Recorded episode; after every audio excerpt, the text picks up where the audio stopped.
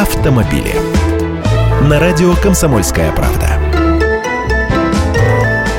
Здравствуйте. Платон нам друг, но 10 миллионов пусть заплатит. Федеральное дорожное агентство «Росавтодор» оштрафует концессионера системы взимания платы с больших грузов, которая называется «Платон» на 10 миллионов рублей. Вы, конечно, помните всю эту шумную историю с протестами дальнобойщиков, которым не понравилось введение обязательной платы за проезд больших грузов по всем федеральным трассам страны.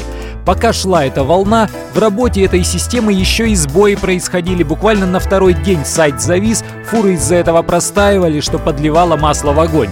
Теперь система Платон работает уже три месяца, и Росавтодор видит, где нарушения критичны, а где нет, проводит мониторинг. По распоряжению Минтранса даже собрали рабочую группу по мониторингу системы Платон из представителей все тех же Минтранса и Росавтодора, а также представителей самих перевозчиков, профильных союзов, ассоциаций и так далее. Естественно, наловили в работе системы глюков, и теперь уже точно говорят, что оштрафуют оператора системы Платон как минимум на 10 миллионов рублей. И еще два слова про оплату дорог. Депутаты предлагают на время чемпионата мира по футболу 2018 разрешить болельщикам бесплатно пользоваться платными дорогами, а недополученные деньги компенсировать операторам платных дорог из госбюджета. Добрые вот такие.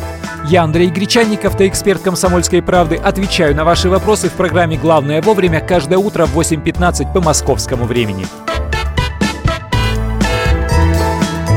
Автомобили.